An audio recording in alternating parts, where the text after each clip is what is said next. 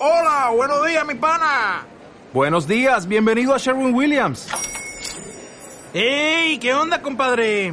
¿Qué onda? Ya tengo lista la pintura que ordenaste en el ProPlus app. Con más de 6.000 representantes en nuestras tiendas listos para atenderte en tu idioma y beneficios para contratistas que encontrarás en aliadopro.com. En Sherwin Williams somos el aliado del PRO.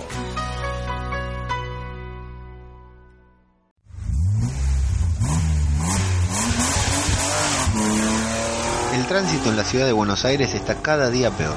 Los autos, motos, colectivos no respetan absolutamente ninguna regla. ¿Y los peatones? Los peatones son mucho peor. Yo, por las dudas, siempre, cada vez que voy a cruzar la calle, tengo mucho cuidado de guardar el teléfono en un bolsillo del pantalón.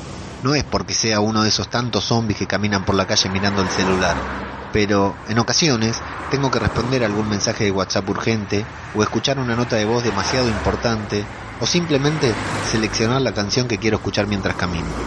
Pero siempre tengo la precaución de guardar el celular antes de acercarme al cordón de la vereda. Luego, una vez que ya estoy a salvo al otro lado de la calle, continúo con lo que estaba haciendo, lo dejo en el bolsillo hasta llegar a destino.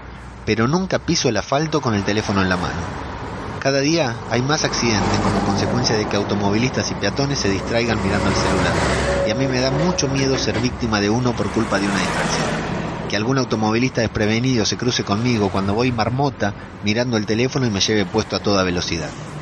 Pero lo que más me preocupa de ser atropellado con mi teléfono en la mano es que la noticia sea lo suficientemente trágica como para llegar a los noticieros.